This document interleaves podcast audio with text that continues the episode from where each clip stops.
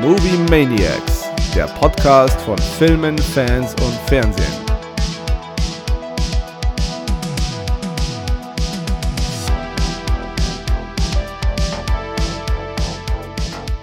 Hallo ihr da draußen und herzlich willkommen zu unserem kleinen Podcast.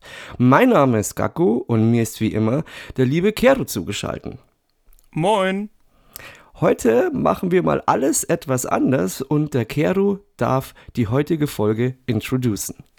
So machen wir das. Äh, wir hatten nämlich die Ehre auf der The Black Phone Tour, also auf der Preview Tour zum Film The Black Phone, äh, organisiert von Filmstar zum Moviepilot, zu Gast zu sein und so den Film eine Woche vor dem offiziellen Kinostart zu sehen.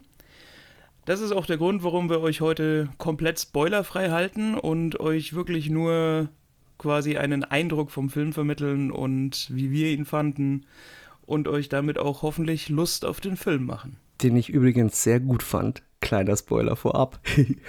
ja, ja, äh, es äh, ist wenig, wenig gespoilert, das ging mir ganz genauso. Nee, war aber, muss man jetzt sagen, war auch äh, ziemlich cool organisiert. Ähm, wir waren da im Malteser in München letzten Montag, haben uns da den Film angeschaut. Ähm, lief eigentlich echt alles super ab. Der einzige Wermutstropfen war dieser etwas äh, grantige Security vom Kinosaal, aber fast, aber fast schon irgendwie wieder nett, wie er das Ganze gemacht hat. Gott, der hatte schon, ja, ja, der könnte auch, der könnte auch Stormtrooper sein. Also der stand da draußen, der war halt im Endeffekt dafür verantwortlich, dass alle die Handys ausmachen. Und zwar nicht nur lautlos, nicht nur auf Vibration, nicht nur Flugmodus, sondern aus, aus. Und das hat er auch sehr deutlich vermittelt. Handy aus! Genau, und man musste, also manche habe ich gesehen, mussten ihm das sogar zeigen, dass das Telefon aus ist. Und ich finde es ja lustig, dass mich der Typ optisch irgendwie an Tom Savini erinnert hat. Und äh, Tom Savini hat auch die Maske zu The Black Phone äh, entworfen. Und vielleicht war das ja ein kleines bisschen Absicht. Na gut, wir uh, schweifen ja ab. schon wieder die, die tiefgründigen Hintergrundassoziationen. Wahnsinn. Ja, ähm, hast du das mit ähm, hier mit äh, Zurück in die Zukunft mitbekommen? Oh ja, äh, die Spiegelschlagzeile mit der VHS, das war ziemlich witzig, ja. Ähm, äh, kurz zur Erklärung, also äh, bei einer Auktion in den USA ist halt eine original verpackte Erstausgabe, also eine, eine Videokassette, die Älteren unter uns erinnern sich, ähm, von Zurück in die Zukunft für 75.000 Dollar verkauft worden. Und der Verkäufer war eben Tom Wilson, also der, der auch in den, also in allen drei Filmen den äh, Biff Tannen gespielt hat. Und hm. so, ja. Weiß man, wer das Video gekauft hat? Äh, das stand, glaube ich, in dem Artikel nicht drin. Nee, es war nur, dass es halt für diesen, für diesen äh, Preis von 75.000 Dollar über die Ladentheke ging. Ja, ich habe ich hab nur die Headline gelesen und äh, hatte da jetzt noch keine Zeit, aber jetzt hast du mich ja etwas mehr darüber aufgeklärt. Ähm, gut, dann soll es doch jetzt um The Black Phone gehen. Ja, worum geht's in The Black Phone? Und zwar spielt der Film in North Denver, Colorado in den 78er Jahren, also 1978. Und es geht um das Geschwisterpaar Finney und Gwen Shaw. Die leben unter etwas äh, schwierigen Verhältnissen bei ihrem Vater auf, der Alkoholiker ist. Und äh, Finney hat auch Probleme in der Schule und wird von seinen Mitschülern äh, gehänselt und gemobbt. Und zu allem Überfluss äh, werden in dieser Zeit auch äh, Kinder entführt und die werden von dem Greifer quasi entführt. Der hat äh, seinen schwarzen Bus und der ist mit äh, lauter schwarzen Luftballons gefüllt und treibt da sein Unwesen und verschleppt dann Kinder. Und wie leider das Unglück so will, erwischt es dann irgendwann auch Finny. Und Finny wird quasi vom Greifer ergriffen ähm, betäubt. Ja, wunderschön, vom, vom Greifer ergriffen. Ich bin auch ganz ergriffen. Oh. Und ähm, wacht dann in einem schallisolierten Keller auf, äh, an dessen Wand ein schwarzes äh, Telefon hängt, das allerdings kaputt ist. Ähm, und plötzlich klingelt das Telefon, das eigentlich nicht klingeln sollte. Parallel dazu versucht natürlich ähm, die Schwester von Finny, Gwen, ihn zu finden und Gwen hat ähm, eine Gabe und zwar kann sie hell sehen in ihren Träumen und versucht auf diese Art und Weise Einfluss auf das Geschehen zu nehmen. Mehr würde ich jetzt auch gar nicht erzählen wollen. Ich weiß auch, dass die Trailer ähm, ein bisschen mehr verraten und wenn man die Möglichkeit hat, einfach blind ins Kino zu gehen und wirklich nur vage weiß, was es geht und auch nicht die Trailer gesehen hat, würde ich auch empfehlen, nicht die Trailer anzuschauen, weil ich finde, dass die Trailer einen der besten Twists in dem Film leider verraten. Äh, ja, also wie gesagt, wir wollen von der Handlung ja nicht, nicht zu viel vorwegnehmen, deswegen äh, heute tatsächlich mehr zur Qualität und Güte des Films und ähm, gleich mal vorweg, also es war ja eigentlich überall so angepriesen, dass es ein Horrorfilm ist und das ist so quasi der neue ähm, Scott Derrickson, also das ist der Regisseur, äh, Horror-Schocker oder was auch immer ist. Ähm, so hatte ich es irgendwie gar nicht empfunden. Also weder während dem Film noch jetzt mit äh, ein bisschen Abstand danach. Für mich ist es einfach ein handwerklich sehr, sehr gut gemachter Thriller, der zwar ganz klassische Horrorelemente integriert, aber es ist jetzt kein, kein Horror in dem Sinn. Und ähm, das ist für mich aber gar kein Makel, sondern das hilft dem Film tatsächlich diese, diese, diese Bedrohlichkeit und tatsächlich auch so ein bisschen diese Charakterentwicklung der einzelnen äh, Protagonisten noch deutlicher herauszustellen. Also ja, weiß ich, wie es dir dabei gegenüber. Ich habe es ja ganz kur äh, kurz nach dem Film so zusammengefasst. Für mich war das jetzt die weirdeste Coming-of-Age-Geschichte, die ich seit langem gesehen habe, wenn nicht überhaupt. Ähm, kurz noch ein paar Facts äh, zu Scott Derrickson, wer ihn nicht kennt. Ähm, Scott Derrickson hat unter anderem Hellraiser 5 gemacht, ähm, Exorzismus von Emily Rose, Sinister, ebenfalls auch mit Ethan Hawke, ein fantastisch cooler Film, war kurzzeitig auch mal der gruseligste Horrorfilm aller Zeiten, laut einer Studie. Ähm, Erlöse uns von dem Bösen, dann hat er natürlich äh, Doctor Strange 2, äh, Doctor Strange gemacht und war ursprünglich auf dem Regieposten von Doctor Strange 2. Wurde dann oder aufgrund kreativer Differenzen hat er dann das Projekt verlassen und wenn ich mir The Black Phone anschaue, ist das für mich der beste Grund, warum er Doctor Strange 2 nicht gemacht hat. Ähm, und wie du schon auch sagst, ja, der Film ist ähm, weniger Horrorschocker als im Vornherein angepriesen, was natürlich auch der Vorlage geschuldet ist. Die ist nämlich von keinem geringeren als äh, Joe Hill, der wiederum der Sohn von äh, Stephen King ist. Und ähm, wenn man Stephen King kennt, erzählt er ja doch gern Geschichten aus der Sicht von Kindern, wenn man es genau nimmt, die sich etwas übermächtigen Bösen gegenüberstellen müssen. Und das haben wir in dem Fall auch wieder. Bloß alles ein bisschen kleiner als normalerweise bei Stephen King. Wenn wir jetzt zum Beispiel S als Vergleich nehmen. Mhm, genauso verpackt in einen gelben Regenmantel. Genauso verpackt in einem gelben Regenmantel. Ähm, nee, also das fangen wir ja schon mal bei dem Punkt an, dass der Film ja in den 70ern verortet ist. Also da hat er mir, also ich feiere eh die 70er, vor allem auch äh, Filme aus den 70ern und es gibt da auch ein paar kleine Reminiszenzen. Ähm, und das, finde ich, tut dem Film vor allem schon mal gut, weil dadurch nimmst du erstmal diese ganze moderne Technik einfach mit raus. Der Film wird kleiner. Ähm, ich weiß nicht warum, aber ich habe generell immer ein Problem, wenn so Horror-Thriller oder Horrorfilme so in der Moderne spielen und da Handys irgendwie dabei sind, weil es gibt da eigentlich nur zwei Möglichkeiten. Also entweder man hat kein Netz, und das ist eigentlich immer so, oder man hätte Netz und dann wäre der Film gleich vorbei. Wenn du verstehst, was ich meine. Ja, ja, klar. Also diese äh, Geschichte von wegen, man verschwindet und hat quasi überhaupt keine Chance, sich bemerkbar zu machen, das ist ja heutzutage fast undenkbar. Ne? Also die, wenn, wenn würden irgendwo quasi ein Telefon oder ein Handy halt eine Rolle spielt. Und außerdem würde es ja die Prämisse von dem ganzen Film einfach äh, irgendwo sprengen, wenn es nicht The Black Phone und so ein alter schwarzer Bakelitkasten an der Wand wäre, sondern da einfach, keine Ahnung, ein iPhone auf dem Regal liegt. Wäre vielleicht weniger, weniger wirkmächtig. Genau, und es reduziert halt einfach die Geschichte so auf das Wesentliche, auf was man sich da so verlassen muss, in meinen Augen. Und ähm, dadurch ergibt sich natürlich auch, dass sich der Film doch relativ lange Zeit lässt, um seine beiden Protagonisten einzuführen. Also du erlebst den Schulalltag, du erlebst, ähm, wie das Leben zu Hause stattfindet und dadurch baust du Sympathien auf und wenn man es so nimmt, das Gwen ist ja so die taffere von beiden und Finny ist halt eher so, ich würde schon sagen, der Smarte, aber er wehrt sich halt einfach nicht. Und dadurch kriegt er halt ziemlich oft auf den Deckel durch seine Mitschüler. Genau, also sie sind beide ähm, smart und clever, also nicht jetzt äh, irgendwie so die dummen Kids aus der Nachbarschaft, sondern schon cleverer als auch der Durchschnitt der Mitschüler. Ähm, der Unterschied ist, besteht eben darin, dass, dass Finny eben so der schüchterne, zurückhaltende ist, der äh, ja dann eben auch das beliebte Mobbing-Opfer wird und Gwen eher diejenige ist, die tough ist und versucht, ihn dann zu verteidigen. Nicht nur einmal.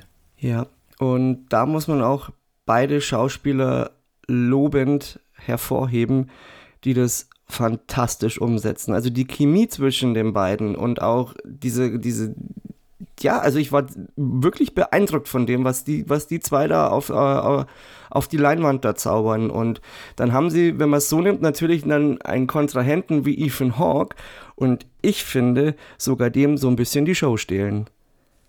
Ja, ich weiß gar nicht, ob es um Showstehlen geht, aber du musst natürlich gerade als Kinder- oder Jugenddarsteller diesem Antagonisten und diesem schauspielerischen Talent erstmal gewachsen sein und, und da nicht komplett einknicken.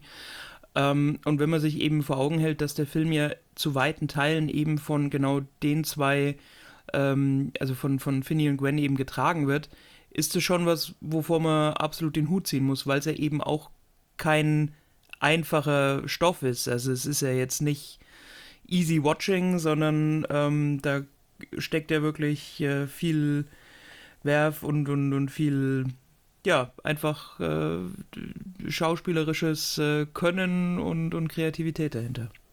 Ja, also zum einen natürlich ist äh, ja Ethan Hawke ja etwas eingeschränkt in seiner Mimik, wobei man sagen muss, dass diese Maske ja ihm noch genug Freiraum lässt für die Augen oder halt für die Mundpartie. Also man muss sich das so vorstellen, es ist wie so eine Art Kabuki-Maske mit Teufelshörnern und er kann halt wahlweise quasi die Mundpartie oder die Kinnpartie austauschen oder kann oben ähm, die Augen freilassen. Und das im Wechsel ist halt das Einzige, was man von Ethan Hawke sieht, bis auf am Anfang in einer Szene, wo er halt draußen ist. Aber selbst da hat er einen Hut und eine Brille auf.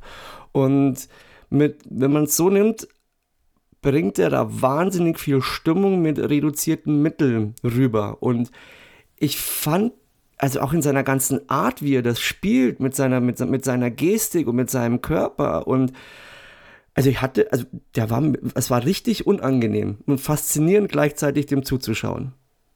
Ja, wie du sagst, also die Maske trägt er eigentlich den gesamten Film und ähm, ist dadurch natürlich auf ein Minimum an Mimik und im Wesentlichen Gestik beschränkt, mit der er halt quasi seine Gewalt im Endeffekt äh, entwickeln muss und schafft es aber einfach wahnsinnig gut. Also du hast vom ersten Moment an Beklemmungen, wenn du ihn siehst und äh, auch alles, was sich dann quasi in dem, in dem Haus und in dem Keller und in der Interaktion zwischen Finny und ihm eben abspielt, äh, ist wirklich so, dass das zu keinem Zeitpunkt irgendwie blutleer wirkt, sondern äh, Hawk schafft es einfach wirklich mit den reduzierten, ihm zur Verfügung stehenden Mitteln da äh, die gesamte Partitur einfach zu bedienen. Also das ist schauspielerisch schon, äh, ja, die erste Garde.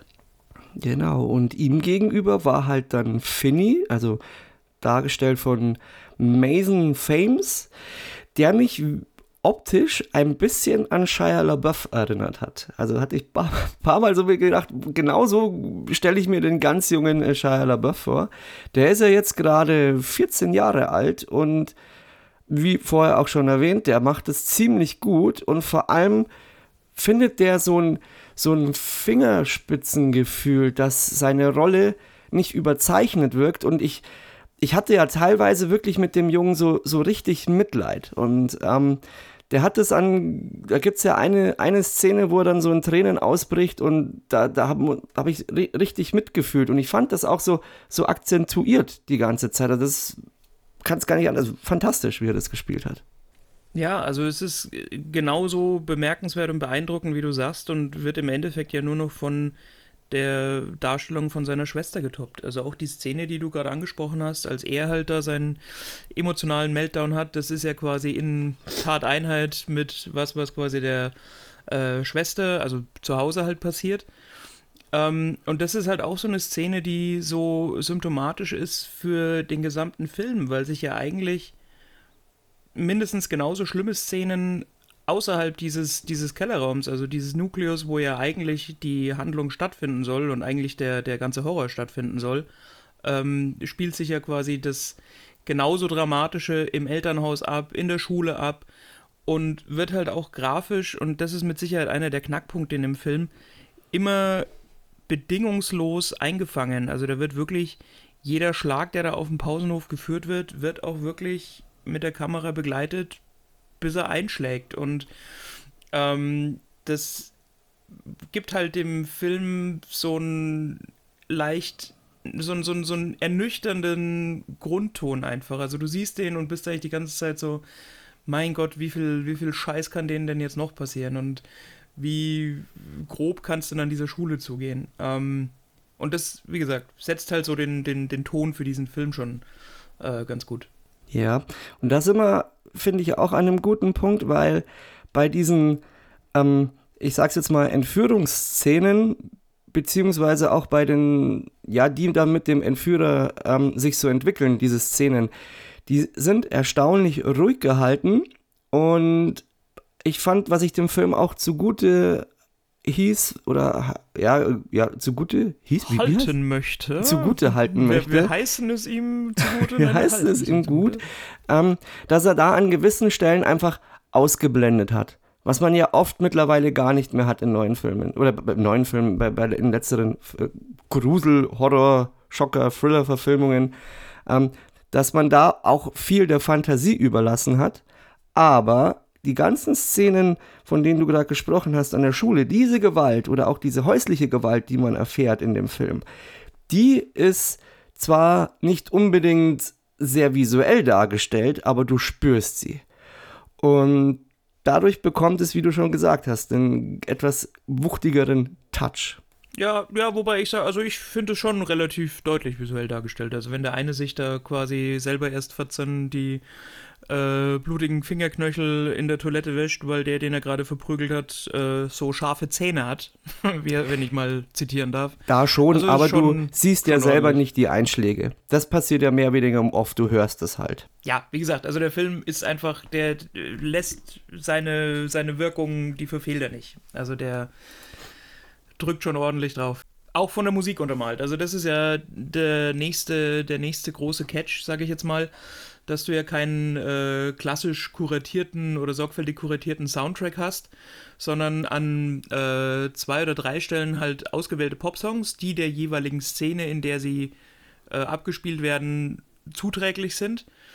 Ähm, aber ansonsten ist es in erster Linie eine orchestrale Untermalung, also Einsatz klassischer Instrumente, die im Prinzip so die Spannung und die Handlung in der jeweiligen Szene mittragen und dann halt, wenn es äh, quasi jetzt so ein, so ein Schockmoment ist, halt wirklich groß aufmachen, also dass da die Violine hochgeht. Ähm, und so tatsächlich die Musik eher davon bestimmt wird, die, die Handlung voranzutreiben.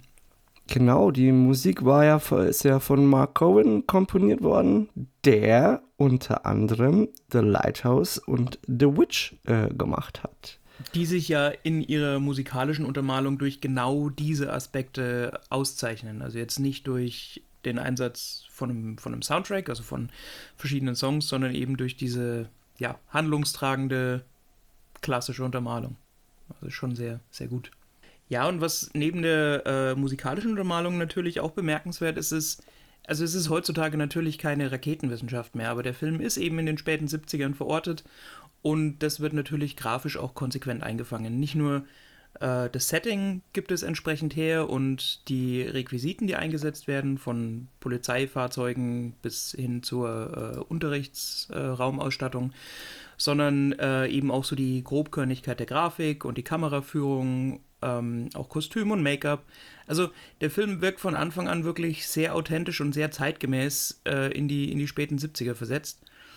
Ähm, und ja, also wirkt von Anfang an einfach authentisch. Also du kannst dich sofort in diese, in diese Szenerie irgendwie reinversetzen und reinfühlen, auch wenn keiner von uns, also du bist vielleicht ein bisschen näher dran an den 70ern als ich, aber trotzdem auch davon immerhin noch weit weg, äh, das so wirklich live miterlebt hat, ist es schon so, wie man sich auch retrospektiv und aus Erzählungen ähm, die 70er halt vorstellt und, und dieses, dieses Konzept ähm, kriegt mir ja trotzdem im Laufe der Zeit so ein bisschen, so ein bisschen in den Kopf.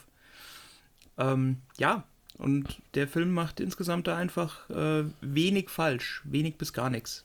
Ja, und äh, gelegentlich wurden auch so Super 8-Szenen mit eingestreut, äh, ähnlich wie bei Sinister. Und hat dem Ganzen auch nochmal einen etwas mehr authentischeren Look verliehen. Also der Film ist, wenn man es so nimmt, das ist angenehm. Das ist so eine Art von Film, der der war nicht zu groß, aber auch nicht zu klein. Also der, was du aktuell auch gar nicht mehr so oft im Kino siehst, weil du hast halt entweder diese riesen Blockbuster oder halt nichts gefühlt. Und da finde ich, hat der Film jetzt so eine angenehme Gratwanderung wieder gemacht. Also einfach Absolut. mal so. Hm? Also der, der hat halt einfach eine Geschichte, die er erzählen wollte und die erzählt er. Und zwar ohne Shishi und ohne Wenn und Aber, sondern einfach so, wie man sich das, ich sage jetzt mal, einfach auch wünscht und, und wie man sich so eine Romanadaption äh, im, im Kino auch gerne anschaut. Ja, teilweise war ich auch gerührt im Kino, muss ich sagen. Damit hätte ich gar nicht gerechnet. Muss auch sagen, dass dadurch, dass ich eigentlich auch keine Trailer gesehen habe und wirklich nur so in Anführungsstrichen den Klappentext gelesen hatte, ich relativ äh, unwissend in den Film gegangen bin und dann auch erstmal eine Zeit lang gebraucht habe, um zu checken, was, was will jetzt der Film eigentlich von mir, beziehungsweise in welche Richtung geht es. Und da war es dann auch so, so eine Zeit lang, du, du denkst natürlich drüber nach, was passiert jetzt da, ist das jetzt wirklich so und so, mm, mm, mm. und dann irgendwann, finde ich, macht so Klick. Und das ist aber für den Film auch wichtig. Du musst dich auf das einlassen können, was dann da passiert. Und wenn du das kannst und akzeptierst, dann gehst du, finde ich, geht der Film voll auf und dann kriegt er auch nochmal einen emotionalen doppelten Boden und hat dann Stellen mit drin, die ich dann richtig rührend fand. Und ähm, es gibt dann auch eine Szene, die baut sich aus ähm, textlichen Fragmenten zusammen, die vorher im Film stattgefunden haben. Und da habe ich eine richtige Gänsehaut bekommen, weil das fand ich auch einfach eine sau gute Idee, das so dann auch umzusetzen. Ja, ich denke, du weißt, äh, welche Szene ich meine. Ja. Und ja, also es ist ein wirklich cooler Film, muss ich sagen. Ja, absolut. Und gerade das, was du, was du beschreibst, ist ähm, auch was. Also ich habe mich so ein bisschen an äh, Prisoners auch erinnert gefühlt, was dieses Setting angeht, von wegen ähm, entführte Kinder und quasi so dieser Kampf der äh, Angehörigen, die, naja, die, die Entführten halt zu finden. Ähm, Prisoners an der Stelle, also wer den nicht gesehen hat, äh, auch absolute, absolute Empfehlung, genau wie Sinister übrigens, über den wir jetzt auch schon gesprochen haben. Und äh, wenn wir gerade bei de, dieser Art von Film sind, ähm, In meinem Himmel heißt er, oder? Von Peter Jackson. Äh, ja, genau. Der ja. zwar mit leichten Abstrichen zu genießen ist, aber an sich äh, selbe Thematik und auch ein guter Film ist. Jawohl. Jetzt fällt ja nichts mehr ein dazu. nee, das. Äh, Hast du den gesehen? Äh, in meinem, ja, ja, den habe ich gesehen. Das ist bei mir schon so ewig lang her. Der ist, ja, glaube ich, ein bisschen. Von 2009.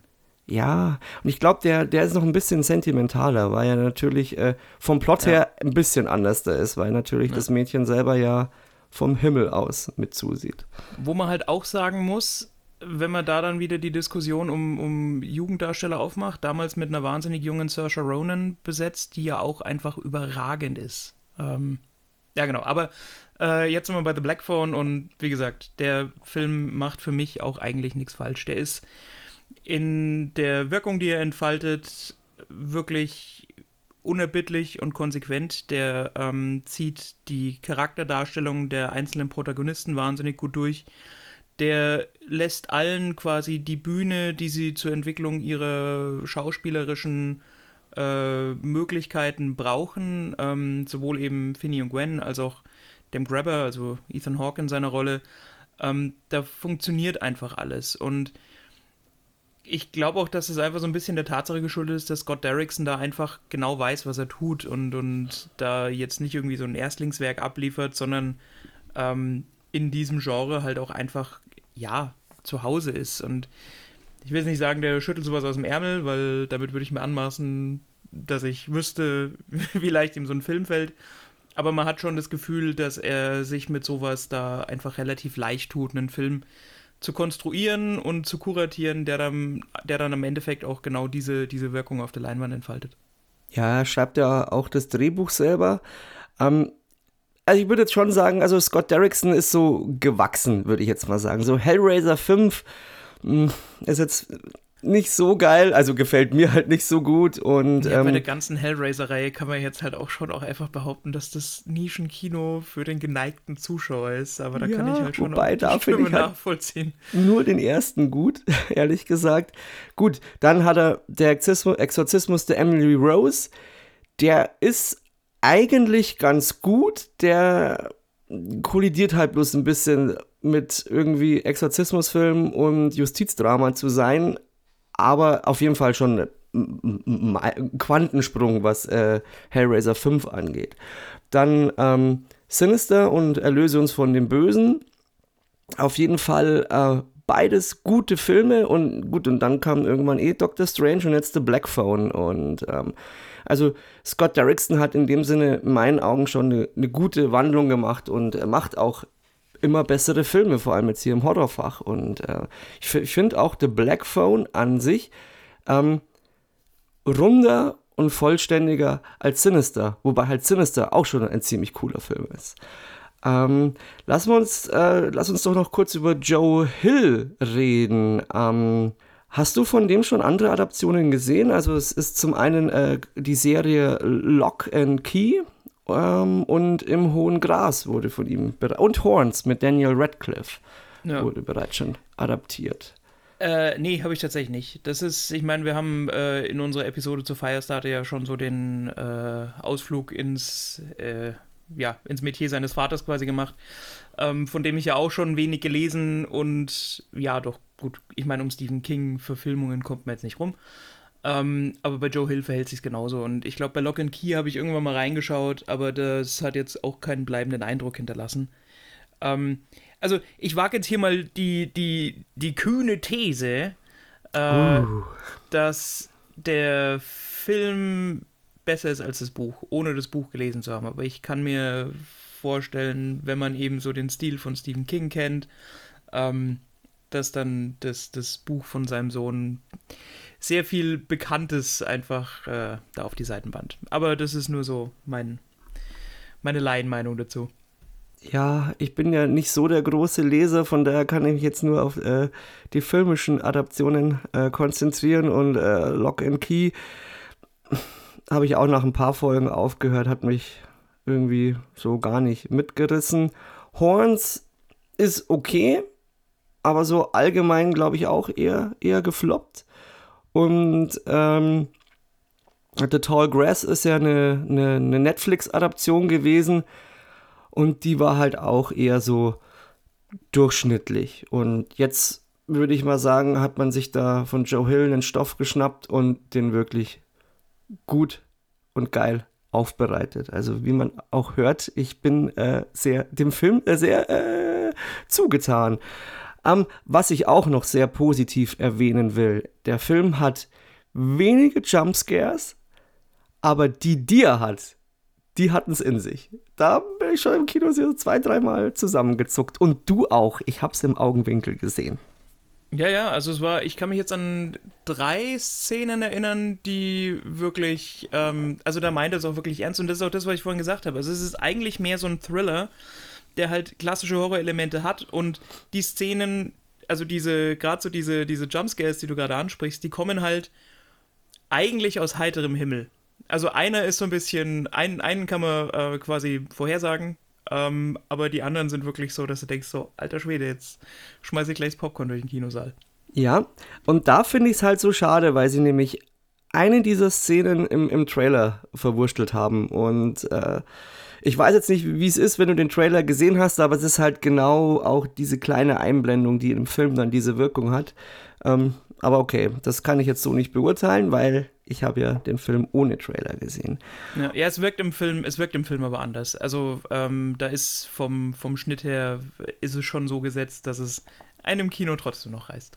Auf jeden Fall. Äh, ansonsten ähm, noch zu Joe Hill.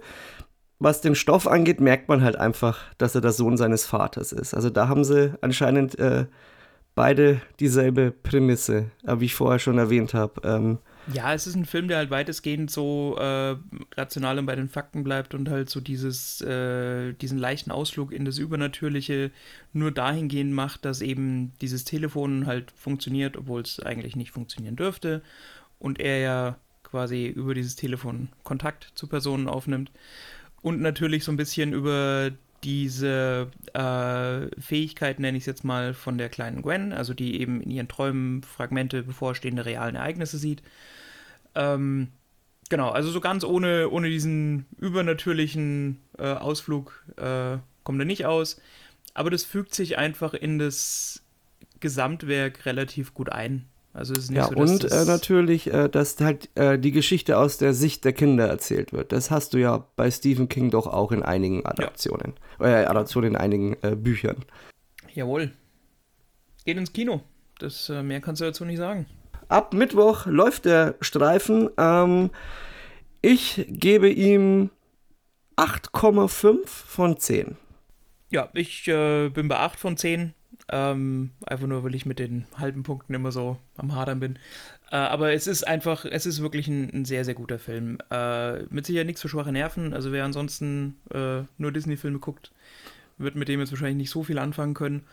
Ähm, Dürfte jetzt auch für Leute oder für, für, für, für Eltern etwas schwieriger sein anzuschauen, könnte ich mir vorstellen.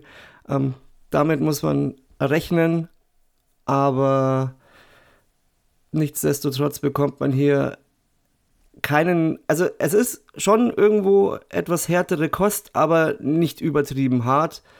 Und ähm, man bekommt trotzdem einen rührenden Film auch. Also es ist schwer zu erklären. Schaut euch ihn einfach an. Ähm, am besten ohne möglichst viel Wissen und lasst uns danach wissen, wie ihr den Film fandet. Genau. Es ist ein handwerklich guter Thriller, in dem einem die handelnden Protagonisten einfach doch auch irgendwo ans Herz wachsen. Genau. So, die heutige Folge etwas kürzer, aber das ist auch okay.